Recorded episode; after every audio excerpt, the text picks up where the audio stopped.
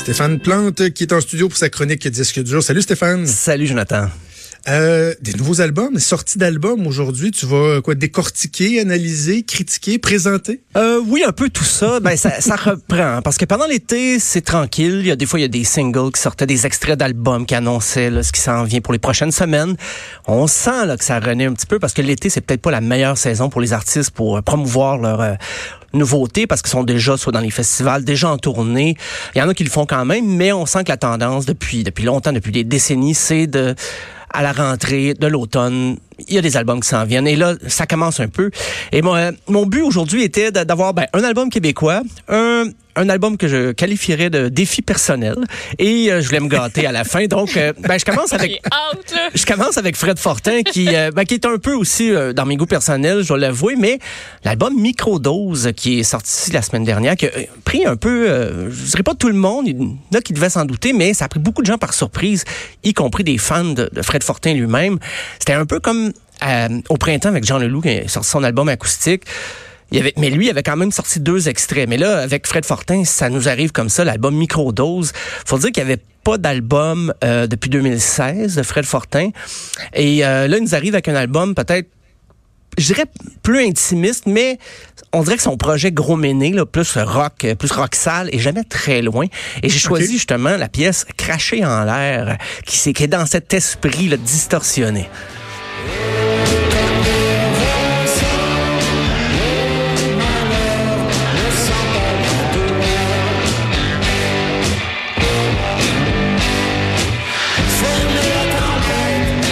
Comme toi, la distorsion, la, grosse guitare est, pas loin. Oh, il y a le gros reverb aussi dans l'ampli, avec une exécution assez minimaliste, mais c'est voulu. C'est pour ça, c'est pas pour rien. C'est une grosse tune à riff, comme on dit. Euh, pas trop de fioritures dans les arrangements.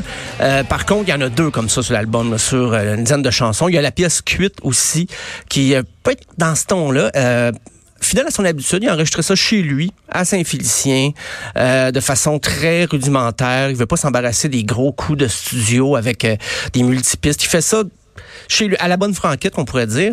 Et, et j'écoutais ça, puis malgré moi, je me disais, ça pourrait être quelle chanson pourrait être un hit là-dessus? Mais je sais que c'est pas du tout dans la démarche de Fred Fortin d'écrire des hits.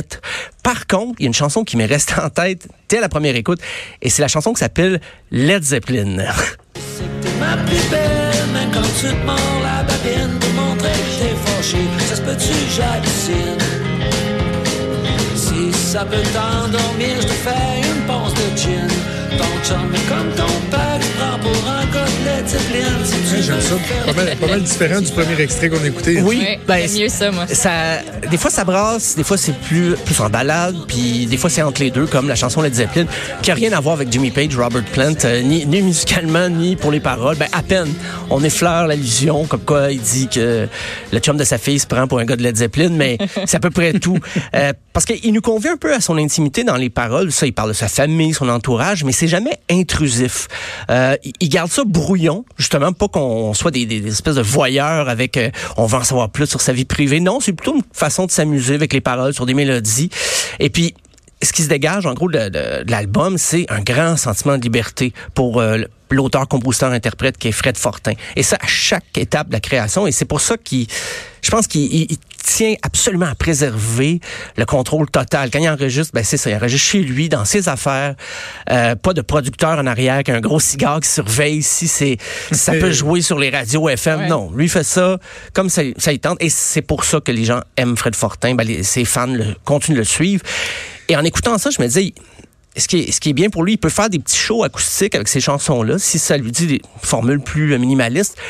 Mais il peut aller chercher aussi son, son vieux complice, Olivier Langevin, qui a, qui a d'ailleurs participé sur l'album, pour y aller d'un gros show rock, comme il fait avec Gros Méné des fois, ou comme Olivier Langevin peut faire avec Galaxy. Donc, les chansons se prêtent à ces deux formules-là et j'ai l'impression qu'on va y avoir droit au cours des prochaines semaines. Et euh, maintenant, c'est la portion défi. De... C'est ça, parce que là, c'était ton album québécois. Là, c'est la portion défi. Puis euh, comme, je, je, je, sais ça va être lequel des deux prochains. Oui, c'est Taylor Swift et oh, l'album Lover. Euh, cet album-là, il était attendu. C'est pas une surprise là, comme euh, avec Fred Fortin. Taylor Swift, je pense qu'il y avait huit extraits déjà sur 18 chansons qui étaient sorties. Euh, c'est son septième album, donc un album de plus que Fred Fortin, mais les comparaisons s'arrêtent là. ça a été commenté là sur les réseaux sociaux. J'avais, j'essayais d'éviter ça. J'essayais d'éviter de, de, lire tout ce qui était écrit parce que j'avais l'impression d'écouter l'album avant de l'entendre vraiment. Mais ce qui ressortait beaucoup, c'était elle a écrit les chansons elle-même. Et c'est des chansons qui n'étaient pas des restants de ses albums après qu'elle n'avait pas gardé. C'est vraiment des chansons qu'elle a voulu écrire juste pour cet album-là.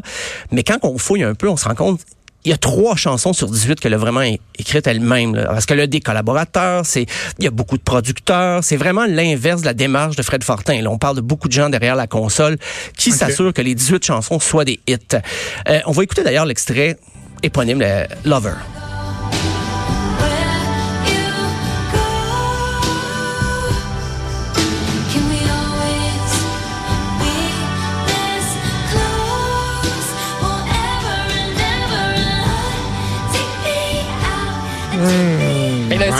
C'est un peu commun. ça reste assez convenu comme pas. sais, on renverse pas les, les, conventions. Mais c'est drôle parce que dans la pub, dans ce qu'on a voulu, on a misé sur l'audace, comme quoi là, Taylor Swift s'affirmait de plus en plus.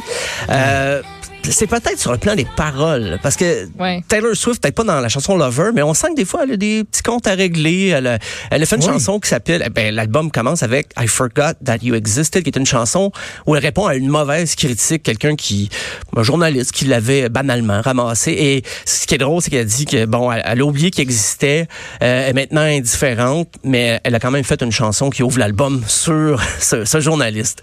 Euh, une chanson peut-être un peu plus euh, touchante sur sa mère qui, qui un combat contre le cancer. La chanson s'appelle Soon You'll Get Better.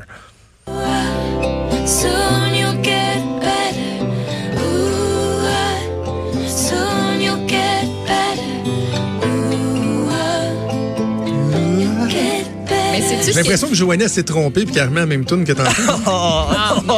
Et c'est tout ce que je trouve le fun avec cette chanson-là, c'est que ça me fait penser à la Taylor Swift des premières années qui, ah. était, qui était pas mal plus country que d'autres choses. Ouais, qui avait sa guitare toujours pas trop loin. Ce qu'on a un peu perdu avec. Oui. Ben, un peu. C'est vrai.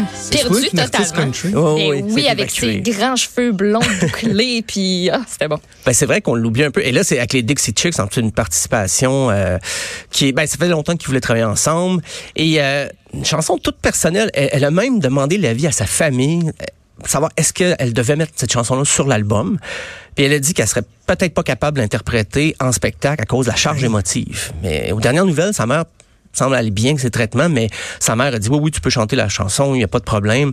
Euh, mais c'est vrai que en général, dans les paroles, elle revendique un peu une chanson qui s'appelle The Man, où elle, se demande quelle aurait été sa carrière si elle avait été un homme. Euh, puis donc, dans les thèmes abordés, on sort un petit peu du sirupeux, du rose bonbon. Mais cet album-là n'a pas fait de moi un fan. C'est très léché, les arrangements trop formatés. Euh, c'est pas que j'aime pas la pop, j'assume très bien mon côté des fois un petit peu, euh, un petit peu cheesy, mais là. C'est, c'est, on dirait que c'est prévu pour être des hits et ça, ça a fonctionné. Ça a été le meilleur album euh, aux États-Unis dès les premiers jours de sa sortie. Et aussi un succès critique étonnamment. Ben, côté américain surtout. Euh, mais là, c'est là que moi je trouve que c'est pas un album d'audace. Mais là, on, dit qu'elle défie les conventions, qu'elle se remet en question. Ben, c'est peut-être ces conventions à elle dans lesquelles on l'a toujours un petit peu étroitement tenu, mais je, je pense qu'il y a des albums de Pat Benatar qui secouent plus les conventions que ça. Faudrait pas charrier. Euh, c'est pas un sommet d'audace, là. Vraiment pas. Euh, ben les, mais ses fans vont continuer de la suivre euh, parce que c'est c'est des balades pop. Là. Il y a un petit peu de rythme. Ça s'écoute bien. Moi, entre autres, je l'ai quasiment tout écouté au complet. Là. Puis la chanson Paper Rings, elle s'écoute bien. Elle est fun. C'est euh, upbeat un peu. Puis euh, Joe, ça continue dans le thème de, du mariage. Dans ah cette chanson-là, elle dit juste euh, Toi, t'es es le mien, c'est sûr, je vais te marier. Puis j'ai pas besoin d'un gros caillou. Ah. J'ai juste besoin, tu sais, paper ring. Ça. elle ah dit Je m'en fous de tout ça. Là. Elle passe ses messages. ah oui, c'est ça, par, par Taylor Swift. Ah, OK. Il y a quand même il y a 18 C'est vraiment la meilleure, OK? oh, ça donne comme ça. Mais il y a, donc, il y a plus qu'une heure de musique. chansons. 18 chansons. Ouais, t'es généreuse. On va lui donner ça. Euh, et là, c'est le moment où je, plaisir. je me regarde. C'est euh, The OCs, c'est l'album Face Stabber. Euh, OK, c'est pas le, groupe le plus accessible et c'est très même difficile de résumer le son de ce groupe américain-là. C'est une espèce de mélange de psychédélique, un peu garage. Bref, c'est du très bon rock. Moi, j'avais beaucoup aimé l'album précédent qui, qui est sorti à peine un an en 2018, Smoke Reverser. Et Récidive, et je pense qu'ils sont encore moins accessibles qu'ils pouvaient l'être. Euh, OK, on parle de psychédélique, mais des fois, là, ça va du côté du métal, du jazz. Je disais quelqu'un, il disait, c'est comme John Coltrane, mais joué par Judas Priest. Ah, ben c'est pas fou. J'aurais aimé y penser. On va écouter une pièce qui est peut-être... Ils ont fait un vidéoclip sur cette pièce-là, mais c'est Snickers Snee.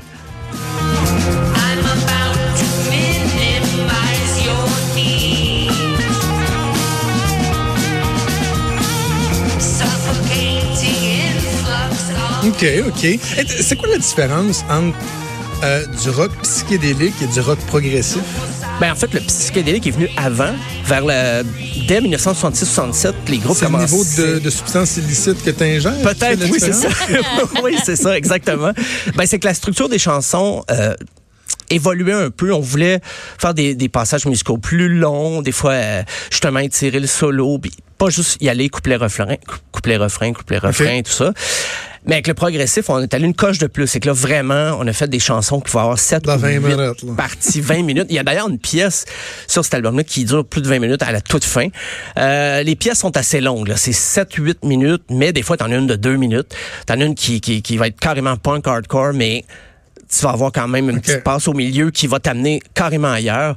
Euh, donc, The OCs, Face Stabber. C'est pour ceux qui les ont aimés au, début parce qu'ils étaient plus garage, peut-être qu'ils en ont perdu une, couple en, cours de route là, parce que le groupe s'est assez réinventé. Là. Pour ceux qui trouvaient que Taylor Swift s'était réinventé sur l'album Lover, je pense qu'il ferait un assez en écoutant The OCs. si on compare même avec le premier album et cet album-là, The OCs, c'est euh, ok, ils sont allés ailleurs. Les musiciens même ils maîtrisent mieux leur instrument, c'est, clair, là, mais ils, ont poussé une coche. C'est comme un jam, mais très bien maîtrisé. C'est ce que je pourrais dire pour DOC's et l'album Face Stabber. Donc, Fred Fortin, Microdose, Taylor Swift Lover et DOC's Face Stabber. Il y en avait pas mal pour tous les goûts. On remet ça demain, Stéphane. Merci. À demain. Salut. Salut. Vous écoutez Franchement dit.